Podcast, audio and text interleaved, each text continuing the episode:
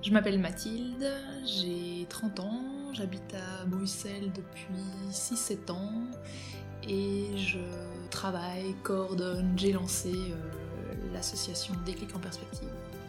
Après le lycée, ça m'est paru assez évident en fait pour moi de faire des études en sciences économiques et de gestion en voulant comprendre le monde actuel, toujours avec les lunettes euh, plutôt euh, économiques, comprendre les termes un peu techniques parfois, comment les entreprises fonctionnent, comment les pouvoirs publics fonctionnent à ce niveau-là, pour ensuite pouvoir le déconstruire, le critiquer ou proposer des alternatives. Donc j'avais déjà à l'époque, à 18 ans, cette euh, envie-là, et après, ce qui est étrange, c'est que je l'ai un peu perdu pendant mes études, parce qu'on apprend à l'université, pour l'instant en tout cas, qu'est-ce que c'est que l'économie, les cours d'économie politique, etc. On nous parle que de l'économie dominante, euh, libre et de marché euh, capitaliste, et c'est enseigné comme étant le dogme, la seule économie euh, possible.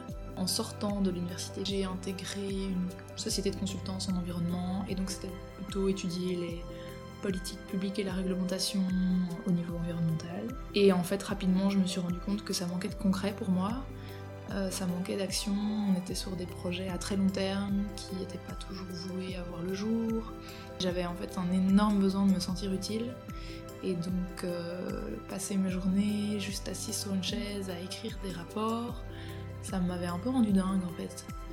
J'ai voulu trouver du travail en économie sociale et solidaire, j'ai pas trouvé parce que j'avais pas de réseau, j'ai un peu cherché mais c'était pas si évident. Et donc j'ai été vers le secteur euh, très classique, une grosse société en construction. Je suis rentrée là en me disant je vais toujours me faire mes armes. Un peu ce pourquoi j'avais fait mes études. Et ben, j'ai choisi d'aller dans une grosse boîte en me disant ok, je vais comprendre de l'intérieur comment ça marche. Et j'étais dans un département vente et marketing.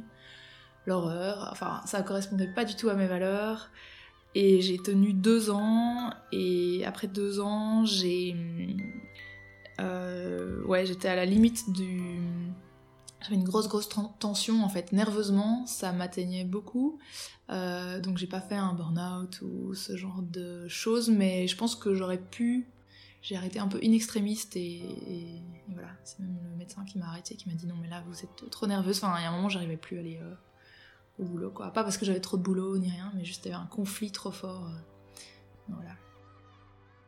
L'idée de lancer des clics est arrivée parce que j'ai été inspirée par un projet en France en fait, Ticket for Change, qui utilise un format assez innovant pour euh, se former à l'entrepreneuriat social. Ils partent en bus en France et ils font tout un tour de, de projets. Et donc je les avais contactés en leur demandant si un collectif en Belgique était déjà sur le coup pour monter euh, l'équivalent belge. Il se fait que Lucille, la cofondatrice de Déclic, euh, Lucille Rieux, avait contacté le même organisme en France en leur disant qu'elle elle voulait bien organiser une de leurs étapes belges si jamais ils passaient par chez nous. Et en fait, ils nous ont mis en contact, on s'est rencontrés, on a été boire un verre, et après une heure d'avoir bu un verre, échangé rapidement, on se dit est-ce qu'on le fait? Oui, on le fait, allez, c'est parti. On a tout de suite mis une date et on s'est dit ok, pour l'été prochain, on réalise le Déclic Tour. Et donc ça nous a donné un an pour trouver les financements, agrandir l'équipe, créer les statuts, créer l'équipe, la communication, l'identité, les partenariats, tout ça. Ça nous a un peu speedé. Euh, je pense que si on n'avait pas mis de date, on aurait pu rester longtemps dans on réfléchit, on brainstorm, ce serait bien, mais en fait on n'est pas trop prête, faisons ça dans 5 ans, dans 2 ans, mais je dois d'abord me faire une expérience. et non, en fait on était dans le concret, euh, on a mis une date, euh, on a commencé en plus à en parler sur les réseaux sociaux avant même d'avoir les financements. Donc on a un partenaire qui nous a dit mais vous êtes un peu folle, vous n'êtes même pas sûr que ça va se réaliser. Mais en même temps c'est ça qui nous a ouais, speedé et un peu euh, fait avancer concrètement.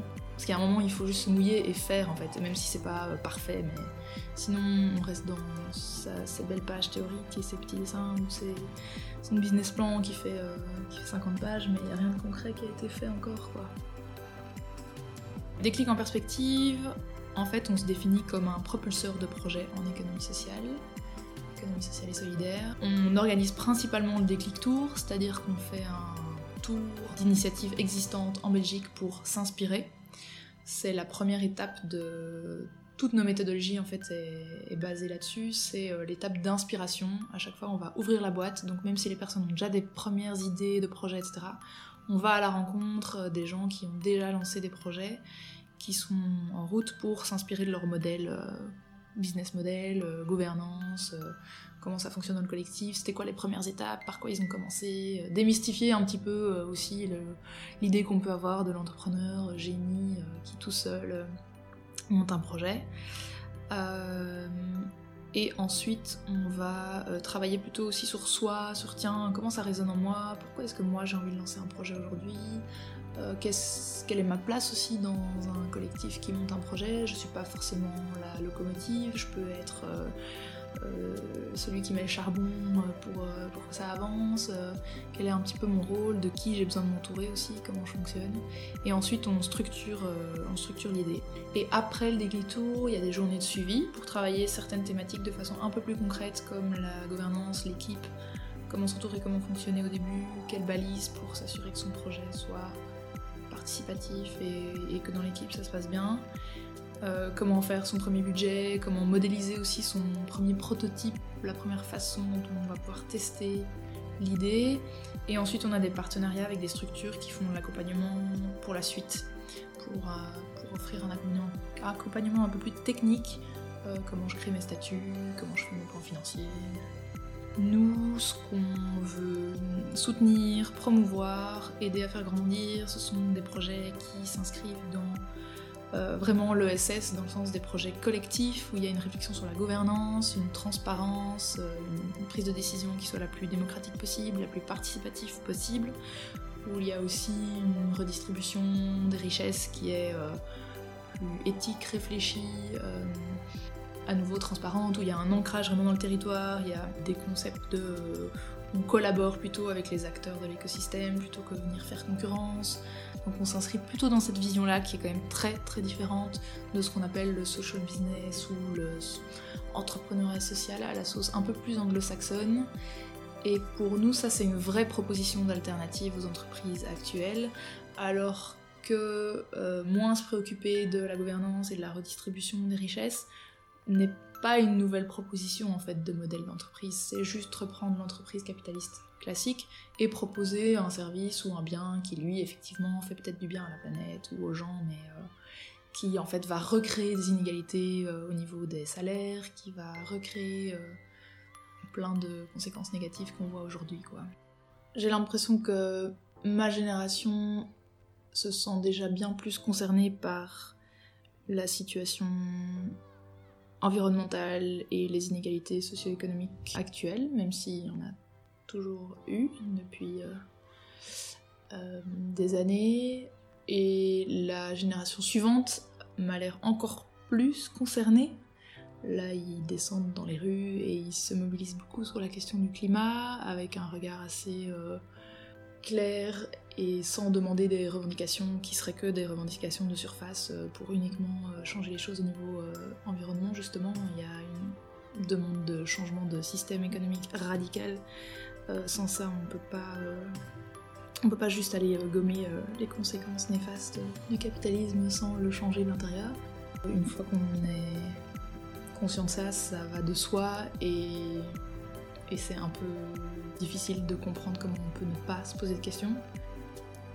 Au tout début du projet, j'avais un peu peur qu'on n'y arrive pas, qu'on trouve pas les financements ou qu'on trouve pas notre public cible en fait. On a lancé les candidatures pour le tour et euh, je savais pas s'il allait y avoir 3 personnes qui allaient postuler ou 250. Euh, et donc j'ai plus eu peur que le projet ne fonctionne pas, mais comme moi j'avais pas mis d'attente professionnelle par rapport à ce projet-là, j'avais pas pris trop de risques non plus parce que j'avais pris euh, un, temps partiel justement euh, en recherche en économie sociale en même temps. Voilà, il n'y avait pas trop d'enjeux au niveau professionnel ni financier pour moi. On a mis zéro argent personnel, à part un billet de train pour aller à Lille pour voir un projet, mais c'est tout.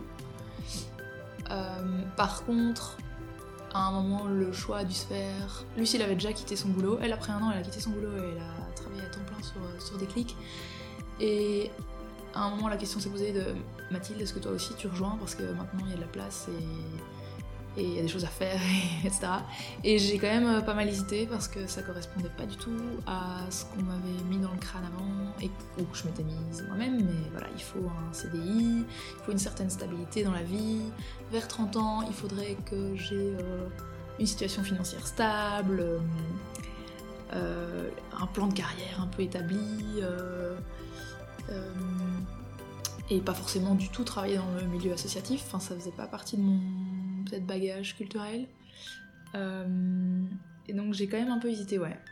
Et puis l'appel a été plus fort que moi parce que je me suis dit, je vais le regretter.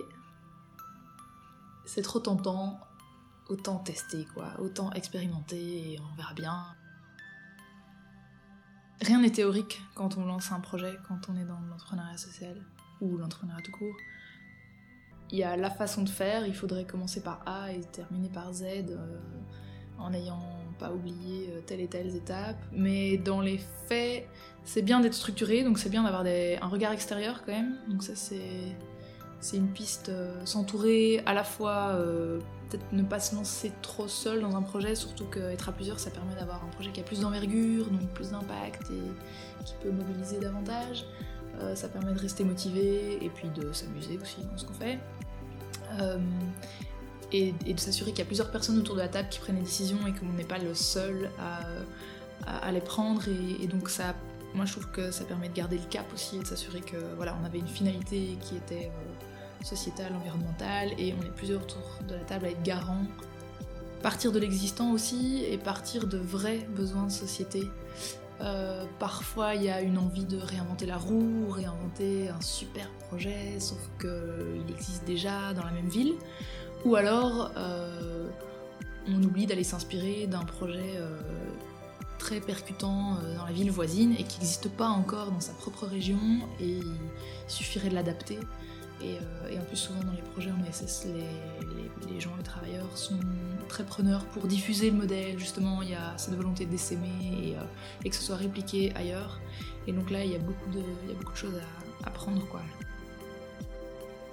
pourquoi est-ce qu'on travaille? Et surtout, pourquoi est-ce qu'on a ces formes de travail qu'on connaît aujourd'hui, c'est-à-dire 9h, 17h30, 18h, tous les jours de la semaine, dans un cadre très figé et on s'assied, pour beaucoup de jobs en tout cas, devant un ordinateur euh, C'est plus cette question-là, parce que pourquoi on travaille euh, On se sent utile, ça crée du lien, euh, on peut être créatif et être utile surtout à la société. Pour moi, c'est ça pourquoi travailler, c'est être utile à la société.